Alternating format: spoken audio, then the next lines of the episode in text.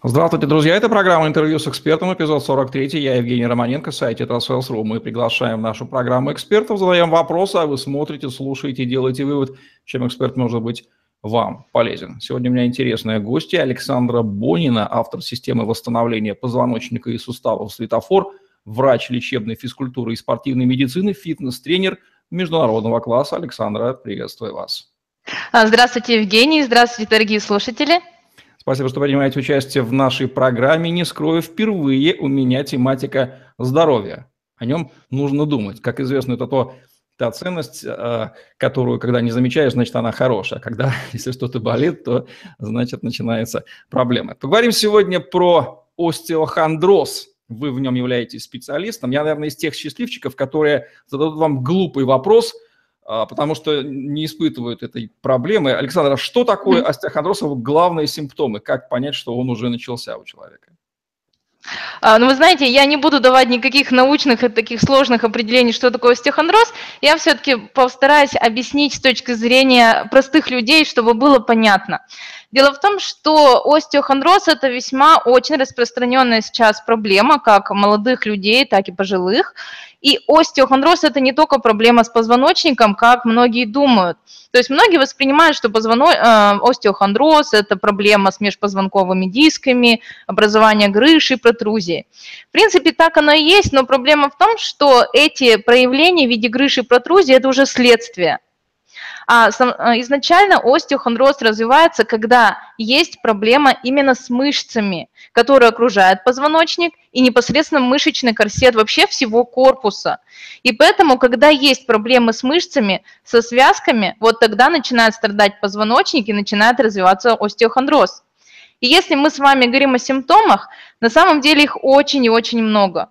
Но если мы с вами вот так вот разобьем, то есть локальные симптомы, а есть отдаленные симптомы. Локальные относятся, например, это самое распространенное, например, боли в шее или боли в спине.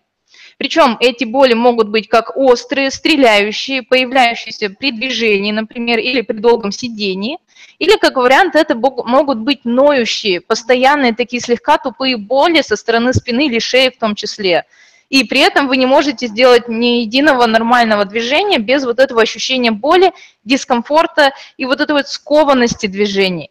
Это вот, собственно, с чего вообще начинаются все проблемы. А потом уже добавляются еще и отдаленные симптомы, как, например, если мы берем проблему с поясницей, со спиной, то другие симптомы, допустим, стреляющие боли по ноге. Вот прям именно острые при движении или вот когда долго сидите, встаете, и вот прям стреляющая боль непосредственно по ноге. Если берем верхнюю часть спины и шею, то это могут быть головные боли, головокружение, могут стреляющая, может быть стреляющая боль по руке, в грудной клетке, или, например, вы не можете сделать полный нормальный вдох. Все это будет относиться как раз-таки к проблеме с позвоночником и с мышцами спины и шеи. Спасибо, пояснили.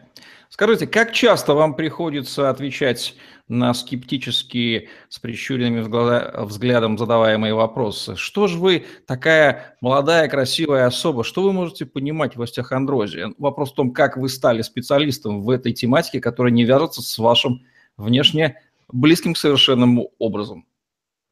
Да, вы знаете, на самом деле я такие вопросы действительно получаю. Вы прямо в точку попали, Евгений, так и есть. Но вы знаете, я всегда э, объясняю чем. Дело в том, что когда у человека уже появились боли в спине, поверьте, восстанавливаться нужно намного дольше, и это проходит сложнее, чем когда вы занимаетесь изначально профилактикой. Поэтому лично я считаю, что особенно когда человек э, уже, допустим, выучился на врача, и сейчас, допустим, в течение трех лет я занимаюсь данной проблемой, э, я очень много провела на себе экспериментов через упражнения, через фитнес, через ЛФК, и теперь имею очень хороший такой багаж опыта и знаний. Дело в том, что сначала, когда я заканчивала мединститут, я не очень сначала понимала, кем я хочу стать. И вот тогда у нас началась как раз наука как лечебная физкультура и спортивная медицина. И вот там как раз нам и дали ответ, собственно, что делать, чтобы не развивался остеохондроз, и что делать, когда он есть. А проблема это просто номер один вообще по всему миру. И вот вы знаете, я, и тогда самое главное, у меня были определенные проблемы уже с шейным отделом позвоночника, И я стала просто на себе это пробовать, потому что я чувствовала, что ни лекарства, ни массаж мне толком не помогают. И я стала заниматься упражнениями. И я реально получила хорошие результаты. Я почувствовала, что это действительно замечательный метод, который может помочь человеку выйти из боли. И после этого я стала развиваться в этой теме, пошла в ординатуру по лечебной физкультуре. Мы проходили много разных практик и в неврологии, и в ортопедии, и в кардиологических центрах, именно через лечебную физкультуру. И вот тогда, вы знаете, я поняла, что почему так мало людей об этом знают, почему так мало людей этим пользуются. И поэтому я знала, что я хочу посвятить себя именно данной теме. И кроме того, я еще параллельно начинала заниматься фитнесом, собственно, сейчас тоже продолжаю. И вот в течение трех лет я сейчас стараюсь совмещать и лечебную физкультуру, и фитнес. И сейчас я прекрасно понимаю, что на самом деле упражнения и тренировки, когда вот вы правильно выстраиваете их, начинаете с самого малого, а потом постепенно все выше, больше и дальше – на самом деле можно выйти из круга боли в спине и шее. На самом деле это так. Я вот на себе это попробовала, я вижу, как мои клиенты получают положительные результаты, и я просто с каждым днем все больше и больше в этом убеждаюсь. И поэтому, когда, допустим, мне задают, что, мол, да, вот вы такая молодая, как вы можете про это много знать, там, да, и так далее, на самом деле у меня вот за спиной есть очень много реальных историй, которыми я горжусь, и на самом деле это так, то есть это не зависит от возраста. В принципе, если знания есть, опыт есть, я считаю, это уже говорит о чем-то, правда? Итак, Александр Бонина тот человек, который испытал то, чем она занимается, не только на собственной шкуре, но и на собственных косточках и мышцах. Получается так, как говорится, опыт да. и лежит в основе того, что человек делает. Кто находится в группе риска по остеохондрозу и кто чаще всего обращается к вам с жалобами? Вы знаете, я сначала думала, что это проблема только пожилых людей. Но чем больше я работаю с людьми, тем больше я убеждаюсь, что остеохондроз на самом деле молодеет. Почти половина начинает обращаться с возраста 20 лет, представляете? Но аж после 30-40 я вообще молчу, почти каждый второй человек, серьезно. И, конечно, в основном в группу риска попадают люди, которые очень много работают именно э, в умственной сфере. То есть я имею в виду, когда вы очень много проводите времени за компьютером часами, когда вы очень много сидите, допустим, сидите в офисе, сидите за рулем, то есть постоянно такой сидячий образ жизни, можно сказать. И даже когда человек время от времени чем-то занимается, все равно это не так работает, как если вы создаете систему и меняете образ жизни. И еще получается, что по полу здесь то же самое, что у женщин, что у мужчин остеохондроз примерно развивается одинаково. И самое главное, что сейчас даже подростки начинают ко мне обращаться, представляете? То есть получается, все-таки я считаю, что первая группа риска – это однозначно люди умственного труда, это люди, которые очень много сидят, очень много проводят времени за рулем, за компьютером в офисе. Ну и кроме того, знаете, еще теперь появилась вторая категория людей, которые занимаются в фитнес-клубах, к сожалению, занимаются либо самостоятельно и неправильно, либо с, с тренером, который не очень понимает эту ситуацию, и они только делают себе хуже. Очень много тоже таких примеров молодых людей, которые ко мне обращаются именно после тренажерного зала. Они просто боятся уже туда идти, и они меня тогда спрашивают, как правильно восстановиться и как правильно дальше заниматься. Эту ситуацию тоже можно исправить и дальше заниматься прекрасно и для своего здоровья, и для фигуры. В последние два десятка лет можно уже констатировать факт, в России сложился такой класс людей, которых называют онлайн-предпринимателями, которые делают бизнес через интернет – и подозреваю, что проблема остеохондроза для них – это одна из целевых ваших аудиторий. Чем рискуют онлайн-предприниматели? Как их образ жизни и действия связан с э, риском возникновения этого заболевания? Вы знаете, да, онлайн-предприниматели, к сожалению, это очень большая группа, которая попадает в риск по развитию остеохондроза. На самом деле это так. Почему? Потому что, смотрите, да, когда человек занимается онлайн-бизнесом, э, он на самом деле проводит очень много времени за компьютером. Многие, например, работают дома, то есть они не тратят время, допустим, на прогулку до офиса, допустим, они не выходят часто погулять, то есть они вот, допустим, просыпаются, садятся за компьютер, особенно первые года, когда только бизнес начинает развиваться, порой некоторые люди сидят очень много, то есть с самого утра и до самой ночи. Дай бог, если они делают перерыв на обед, например, на еду. И тогда вот здесь уже очень много факторов, э, которые начинают негативно влиять на здоровье инфобизнесмена что здесь включается в первую очередь, да, то есть когда человек очень долго сидит, у него затекают все мышцы, затекает весь корпус. И что получается? На самом деле, когда мы сидим, идет огромная, колоссальная нагрузка на поясничный отдел позвоночника. И проблема в том, что у инфобизнесмена один из рисков – это в первую очередь, конечно, проблемы с поясницей. Еще почему? Потому что когда мы очень много сидим за компьютерами, согласитесь, да, то есть мы не тренируемся, у нас начинают атрофироваться и терять силу ягодичной мышцы, например. В первую очередь у нас отвечают за поддержку поясницы и отвечают за здоровье спины. И это еще один фактор, который дает негативный такой риск для инфобизнесмена развития поясничного остеохондроза.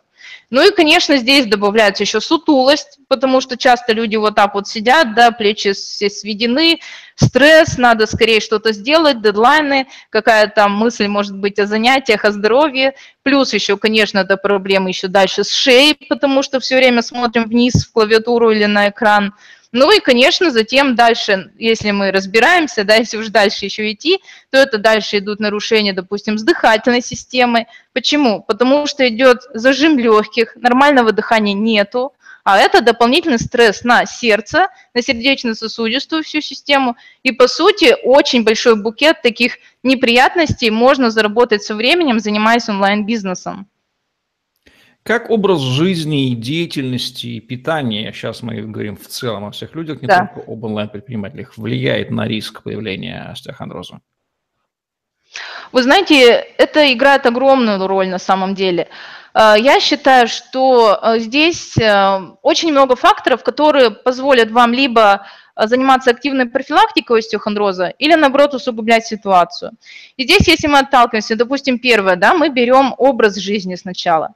Конечно, активный образ жизни, регулярные занятия, обязательно перерывы при работе за компьютером или, допустим, когда вы занимаетесь другим умственным трудом, это обязательно должно быть.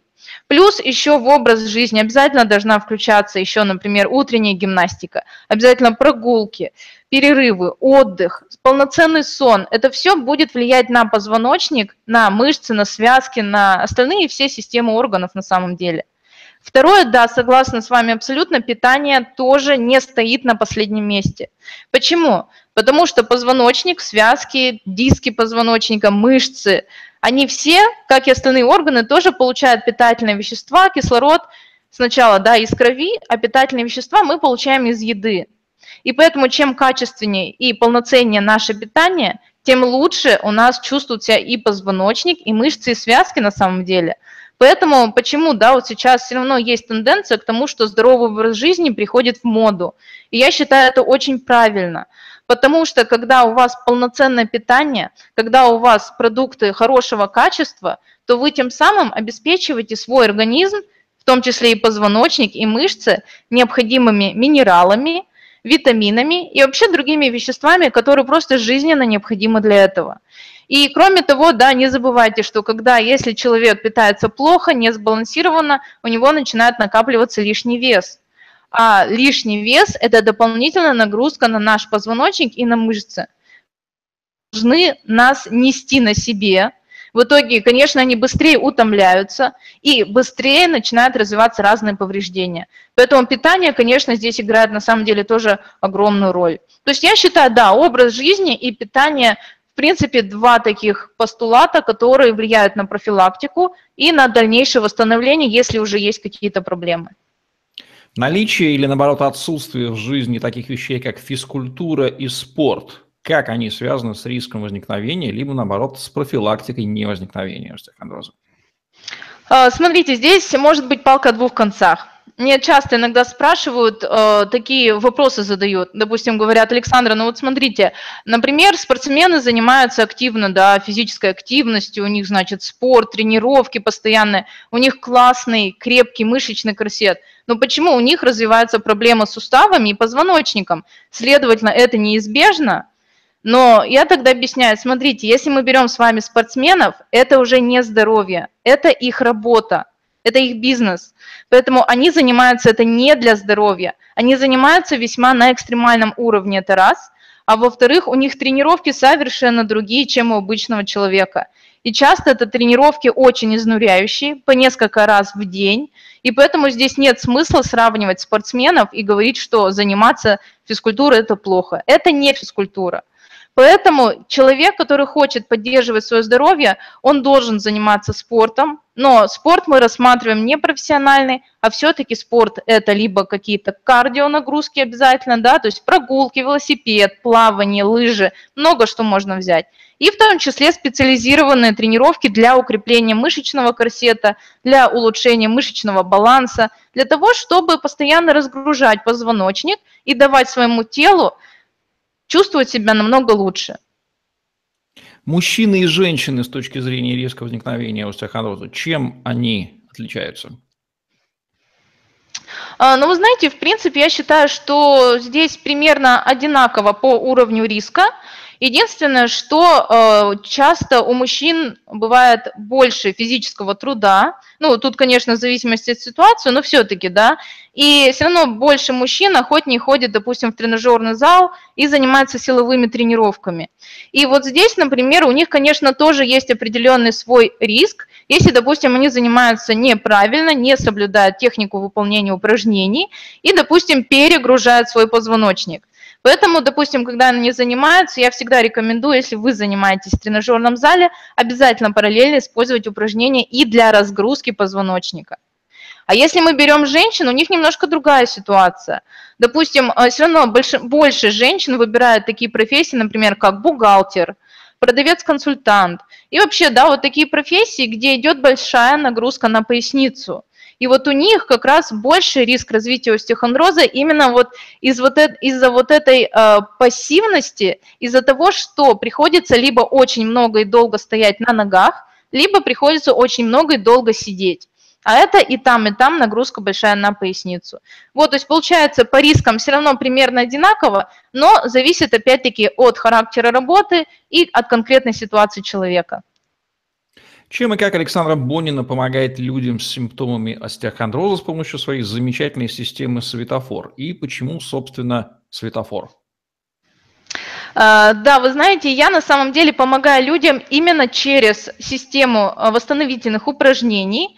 И почему называется у меня система светофор? Дело в том, что я считаю, что нельзя просто так взять и начать заниматься по любым каким-либо упражнениям, которые советую. Потому что наш организм должен адаптироваться. А для того, чтобы это случилось, нам необходимо время. И вот здесь когда, как раз у нас должна быть система, которая идет и делится на этапы. То есть всегда сначала должен быть минимальный этап, где сначала лучше, если будет разгрузка суставов и позвоночника, и где движения будут либо элементарные, простые, минимальные, и обязательно в разгрузочных исходных положениях. Потом уже от упражнения к упражнению мы начинаем постепенно увеличивать нагрузку, начинаем добавлять более сложные упражнения, начинаем менять исходное положение. И здесь поэтапно мы начинаем укреплять, допустим, мы сначала занимались отдельно каждой мышечной группой, а здесь мы следующий этап, второй, третий, мы начинаем добавлять упражнения, где мы подключаем сразу несколько мышечных групп потому что наша цель не только укрепить мышцы, но еще и научить их работать вместе как единое целое.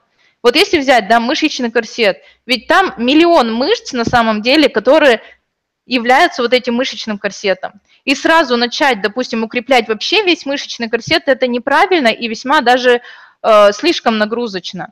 И вот поэтому мы начинаем сначала отдельно по каждой мышце – потом постепенно добавляем по 2-3 мышцы в одно упражнение, и потом с этапа на этап уже переходим к более сложным упражнениям.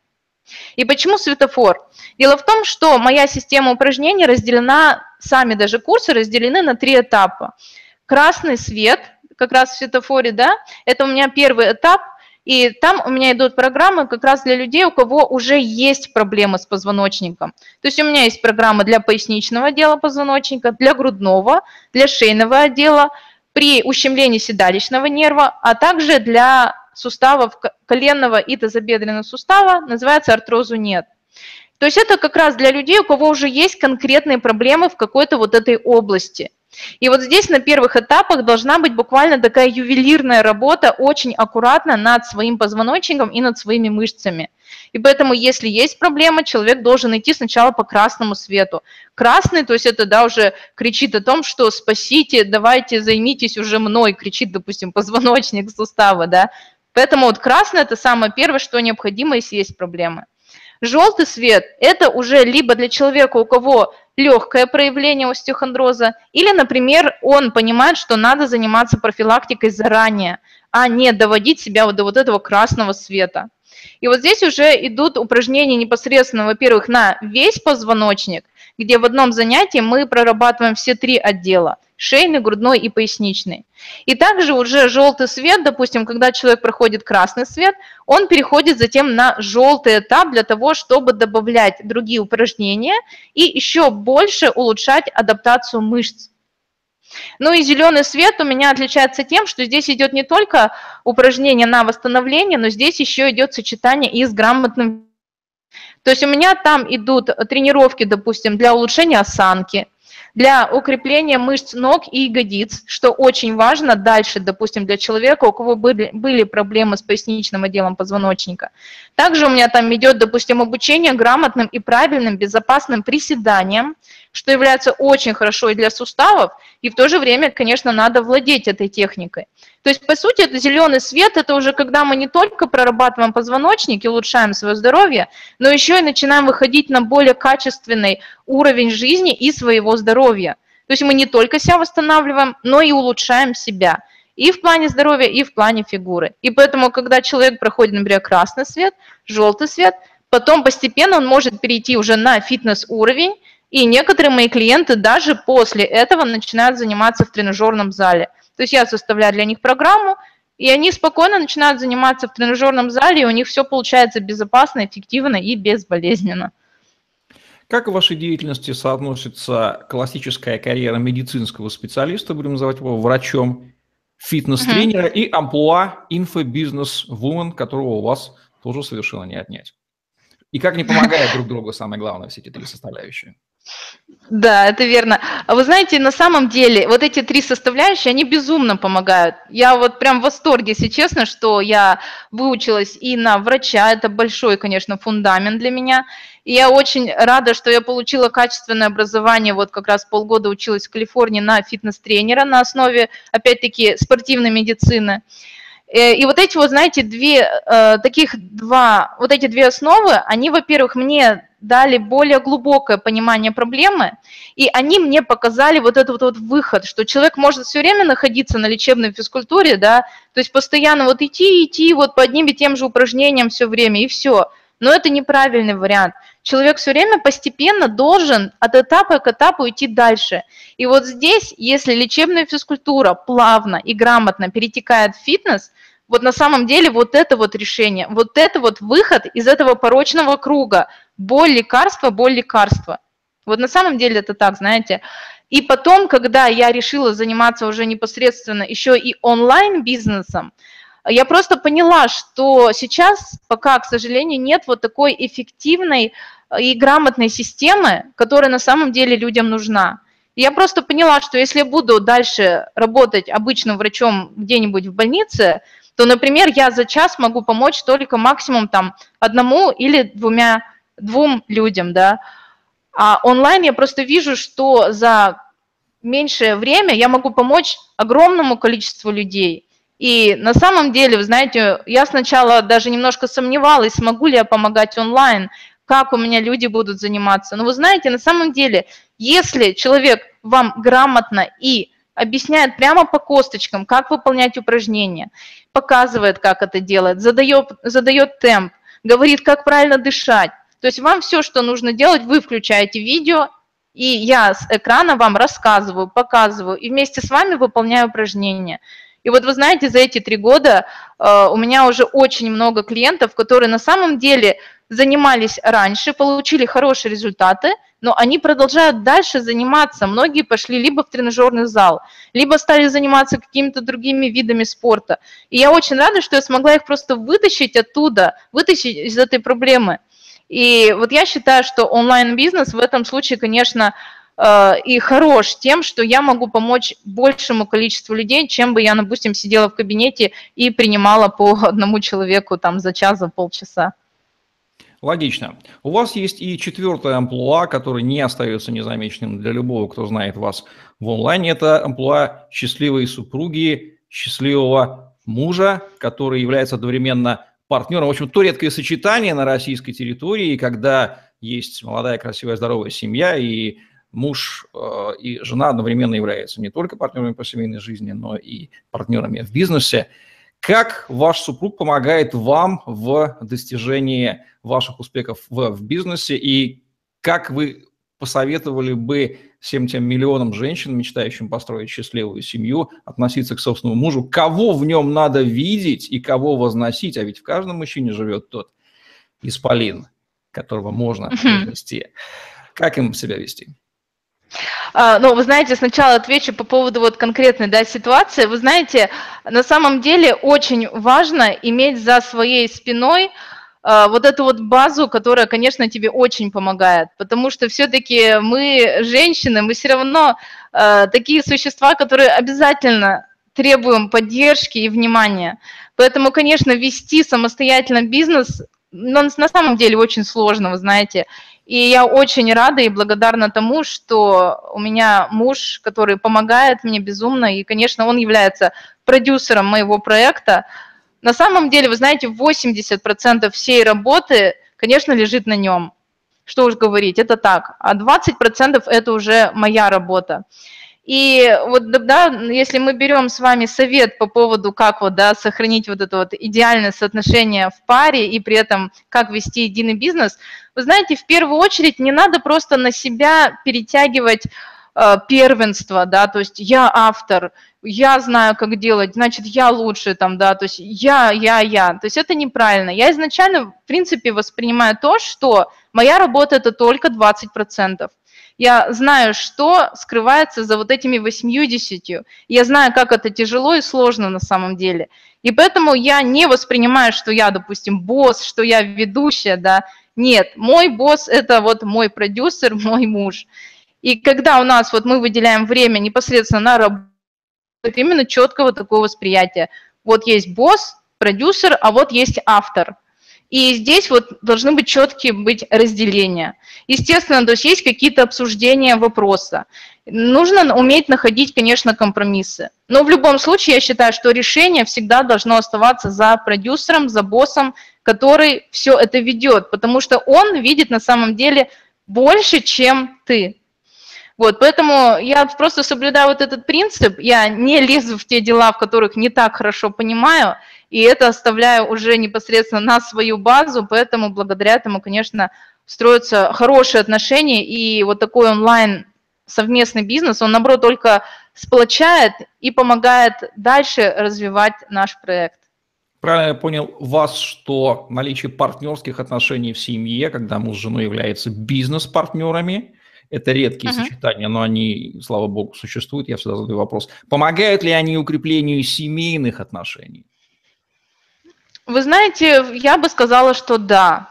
Потому что, наоборот, когда вы работаете вместе в одном направлении, это очень сплочает. Это создает такую единую команду, которая просто неразрывна. Я вот не знаю, конечно, всякие случаи бывают, но я лично вижу только в этом большие плюсы. Потому что вы либо вместе проходите какие-то неудачи, если есть удача, то вы вместе этому радуетесь. Если что-то не получилось, вы вместе над этим работаете и стараетесь это исправить. Даже если у вас не совпадает мнение или решение, это тем более очень хорошо помогает обучиться находить э, компромиссы, не создавать никаких конфликтов. Поэтому я считаю, что когда супруги работают э, в одном русле, в одном бизнесе, Мне кажется, это наоборот должно сплочать, потому что вы проходите абсолютно все, и хорошее, и плохое, вы учитесь быть вместе в каждом из этих ситуаций, и на самом, это на самом деле очень помогает. С какими проблемами сталкивается эксперт, который решил сделать из своей экспертности профессиональный инфобизнес? Все-таки это разные вещи и разные технологии. Знаний у него во второй области гораздо меньше, чем в первой.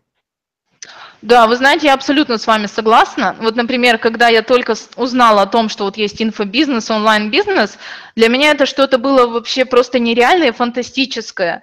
И даже сейчас, вот прошло три года, я все равно стараюсь и в этом направлении развиваться, как-то обучаться.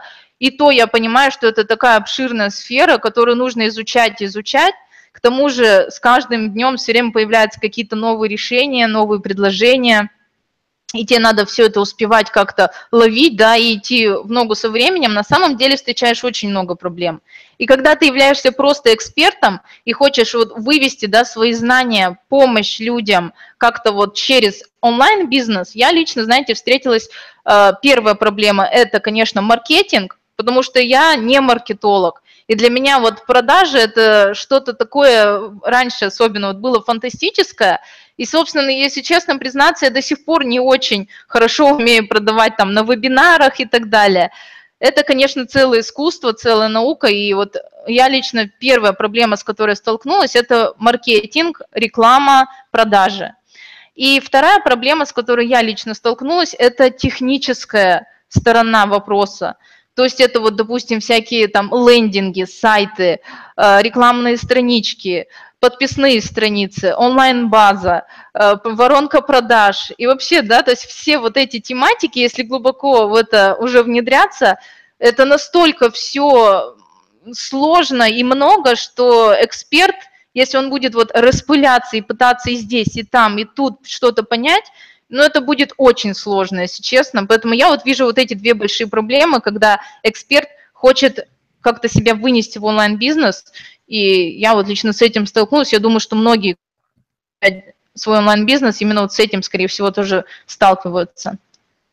Почему эксперту, автору обязательно нужен продюсер, если он хочет сделать из своей экспертности инфобизнес, и как между ними распределяются обязанности вклады в конечный результат? Да, вы знаете, я считаю, что автору, эксперту обязательно нужен продюсер, потому что вот, да, если мы опять вернемся к прошлому вопросу, есть вот эти две проблемы, маркетинг и техническая сторона. И если эксперт будет это все брать на себя, пытаться и то изучить, и то изучить, и это внедрить, то ну, он просто будет очень и очень медленно ползти и развиваться. И дай бог, если он хоть будет, да, какие-то делать шаги. Просто можно утонуть в этом э, болоте, да, незнания. Поэтому здесь очень важно, чтобы был человек, конечно, да, база, продюсер, который берет как раз на себя вот эту сторону идет конкретное разделение, что мой продюсер берет на себя техническую сторону и берет на себя маркетинг. Потому что я считаю, что эксперт все-таки на то он и эксперт, да, что он должен максимально давать пользу своим клиентам, своим целев, своей целевой базе. И поэтому здесь эксперт должен все-таки больше концентрироваться на том, что он умеет лучше всего. А что он умеет лучше всего, это непосредственно его тема. Поэтому лучше развивать свои продукты, программы, то, что вы хорошо умеете делать, плюс, конечно, обязательно ежедневно развиваться в своей сфере постоянно проходить обучение своей тематике. И поэтому здесь я считаю, что продюсер чем хорош, что, во-первых, повышается в разы эффективность вашей работы. Это в первую очередь. А во вторую то, что создается ясность в вашей работе. То есть вы не хватаетесь за вот эти вот миллион нитей, которые необходимо выполнять. То есть идет четкое разделение. Вы занимаетесь контентом, вы занимаетесь программами, занимаетесь клиентами, статьями, видео записываете и так далее. А вот уже продюсер дальше организовывает все остальное, то есть и маркетинг, продажи, партнерские отношения, ну, очень много чего, да, технические разные вопросы, там, набор в команду и так далее. Вот, то есть я считаю, что, конечно, продюсер однозначно нужен для того, чтобы поднимать свой бизнес, развивать его эффективно и делать это, ну, реально с, хотя бы с нормальной скоростью. Какими сложностями сталкивается инфопродюсер, беря себе в команду эксперта и начиная его продавать? Скажите, как, будучи на месте эксперта, насколько вы понимаете вторую сторону? Да, я понимаю это прекрасно, потому что я помню, как это было на первых этапах, знаете, когда вот еще только устанавливались вот эти отношения между продюсером и автором. Э, одна из проблем, с которыми может столкнуться продюсер, знаете, какая? То есть э, эксперт может зазвездиться, грубо говоря. Ну, то есть, допустим, пошли продажи, ты стал более популярен, ты вроде как лицо проекта, и просто у эксперта может появиться такое субъективное ощущение мнения, что ну я же ведущий, получается, это мое лицо, мои программы, люди идут за моими знаниями, а не за тем, что идет за экраном, то есть то, что идет за автором. И вот это на самом деле может быть большой проблемой. Я даже знаю некоторые такие, э, ну, не обязательно пары, да, то есть знаю вот эти отношения, когда есть эксперт и есть продюсер, на самом деле все доходило до того, что бизнес просто рушился из-за того, что эксперт говорил, что все, я теперь умею многое, я хочу сам все делать, мне продюсер не нужен, что я звезда, все идут только за мной, ты мне не нужен. И вот тогда происходит вот разрыв вот этих деловых отношений, но, к сожалению, вот эта вот звезда в кавычках со временем и очень достаточно быстро теряет весь бизнес, теряет популярность, теряет вот это качество, потому что он понимает, что на самом деле без вот этой базы, без продюсера, без поддержки, получается, что он почти ничто, вот честное слово, знаете. Вот, поэтому я считаю, что вот это одна из причин и проблем, которые могут быть между продюсером и экспертом. Вот. Но вторая причина, я думаю, как раз заключается, точнее не причина, да, а вторая проблема э, заключается в том, что продюсер, он лучше понимает, например, в маркетинге, в рекламе, в технической стороне. И если вдруг эксперт начинает лезть в эту сферу и давать какие-то советы, как будто он субъективно может это понять, здесь тоже могут быть конфликты и недопонимания. Поэтому, вот как я сказала, что должны быть четкие разделения, чтобы не было вот этих конфликтов. Эксперт занимается своей темой, продюсер занимается своими темами. И никто никому, грубо говоря, да, не лезет в эти сферы. Да, то есть можно какой-то вопрос задать, можно там что-то обсудить, предложить какую-то идею, но ориентироваться надо на ответ, допустим, если по маркетингу, да, или по технической стороне, ориентироваться на ответ продюсера – а если что-то именно связано, допустим, с контентом, тогда уже можно прислушаться к эксперту. Вот, то есть я считаю, вот такие могут быть проблемы. Давайте выслушаем и вторую внутреннюю субъективную сторону, а с какими вызовами и сложностями сталкивается автор-эксперт, который начинает работать с продюсером, как ему приходится себя переделывать. Да, вы знаете, здесь тоже есть определенные свои, мне кажется, проблемы. Знаете, в чем они заключаются? Дело в том, что иногда эксперт а, может себя чувствовать больше как творческая личность, потому что мы сразу начинаем думать, ой, какие мы продукты хотим создать, а какую программу хочу создать, а какие видео хочу снять, а какие статьи хочу написать. И иногда просто эксперт начинает либо ждать вдохновения, или у него включается прокрастинация, да, то есть хочется все таки идеально сделать, чтобы все так получилось хорошо, много, качественно. А и здесь получается, что больше такой полет мысли, да, творчества. А продюсер – это как раз человек, который тебя приземляет, он ставит тебе определенные сроки, он говорит, что от тебя требуется, и вот здесь просто, да, какие могут быть проблемы со стороны эксперта – что, например, он, ну, допустим, может не захотеть подчиняться этому графику. То есть, допустим, он видео снимать, у него пришла мысль, вдохновение, а ему говорят, нет, ты сейчас должен написать вот эту статью, ты должен написать вот это, вот это ты не доделал. И от этого может, то есть эксперт там, допустим, не знаю, расстроиться, да, не хочет он этого делать, или с негативными эмоциями начать это писать, и оно уже получается не очень хорошо.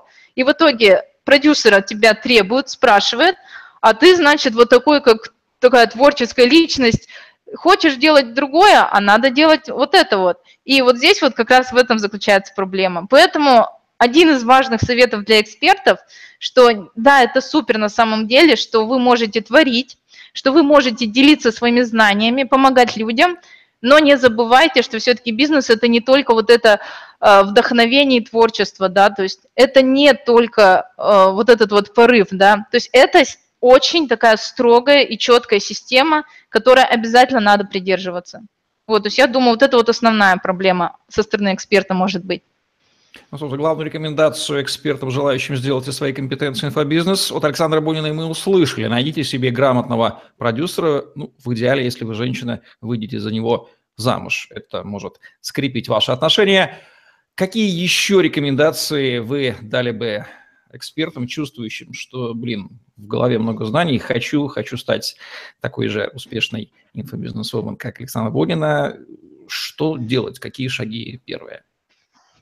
Ну, вы знаете, конечно, однозначно первый шаг это делать. Вот серьезно, это делать.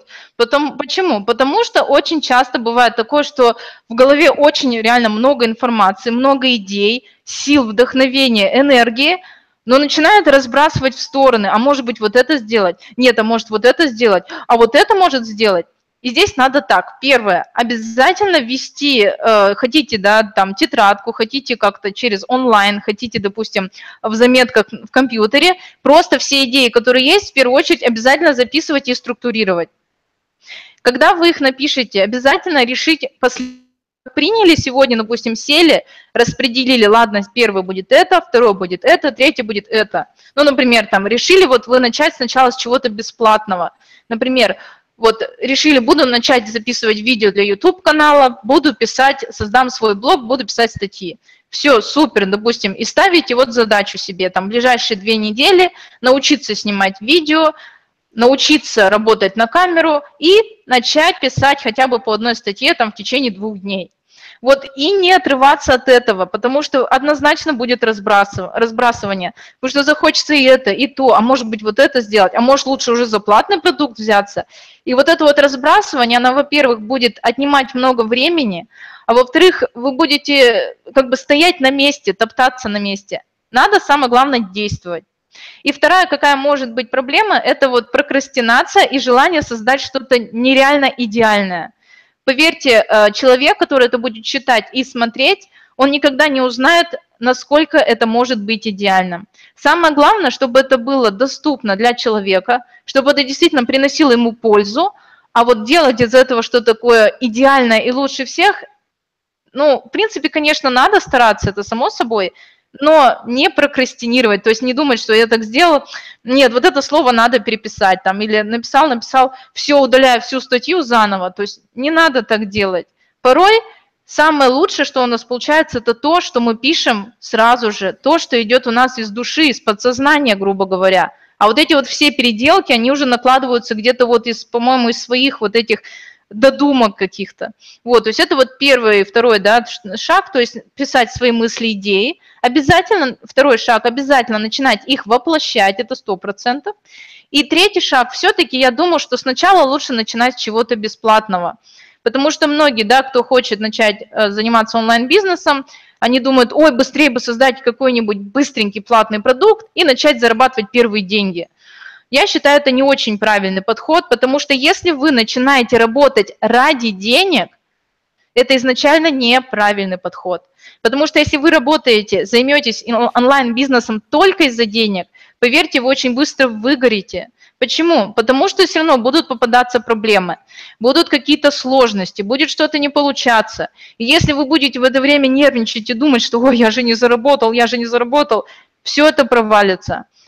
Все это должно идти только как собственное желание помочь людям, и поэтому вы захотите тогда создать хороший, качественный продукт. Пусть не так быстро, но зато потом этот продукт будет приносить реальную пользу людям, они будут получать от этого результаты, они будут получать хорошее мнение, они будут составлять о вас хорошее мнение, и за счет этого вы будете становиться экспертом. Потому что сколько было, да, примеров таких, когда человек торопится, хочет быстрее заработать, создает, но на самом деле ужасный продукт, лишь бы вот сорвать, да, вот первые деньги и забыть.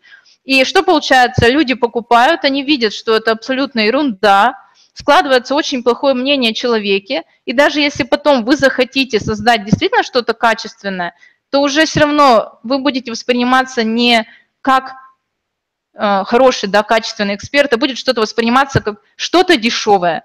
Поэтому я считаю, здесь, конечно, надо сначала начинать с бесплатного, изначально создавать мега качественную материалы, информацию, и потом уже постепенно готовить платные продукты, но при этом, конечно, вкладывать туда и свои знания, и душу, и желание, и энергию помочь людям в первую очередь. А все остальное нам просто будет постепенно само по себе приходить. Занимаясь инфобизнесом и имея опыт жизни в Соединенных Штатах Америки, вы наверняка следили за тем, как работают американские инфобизнесмены. Вряд ли возможно этого не делать, находясь в этом сочетании. В чем коренные отличия того, как американцы делают инфобизнес, от того, как его делают наши с вами русскоговорящие соотечественники? Да, вы знаете, конечно, я наблюдала за несколькими а, американскими онлайн-бизнесменами, и что мне понравилось в первую очередь, а, во-первых, то, что у них очень приветствуется, и они очень любят создавать а, взаимопартнерство с другими онлайн-бизнесменами. Вот у нас, к сожалению, по-моему, насколько я знаю, не так хорошо это развито потому что все равно все, ну вот большинство, по крайней мере, да, все равно стараются больше для себя. То есть как бы вот я должен быть лучше всех, у меня я должен быть номер один, там не дай бог, там вот, вот эта вот конкуренция придет, еще там все испортит там и так далее. То есть изначально неправильное отношение.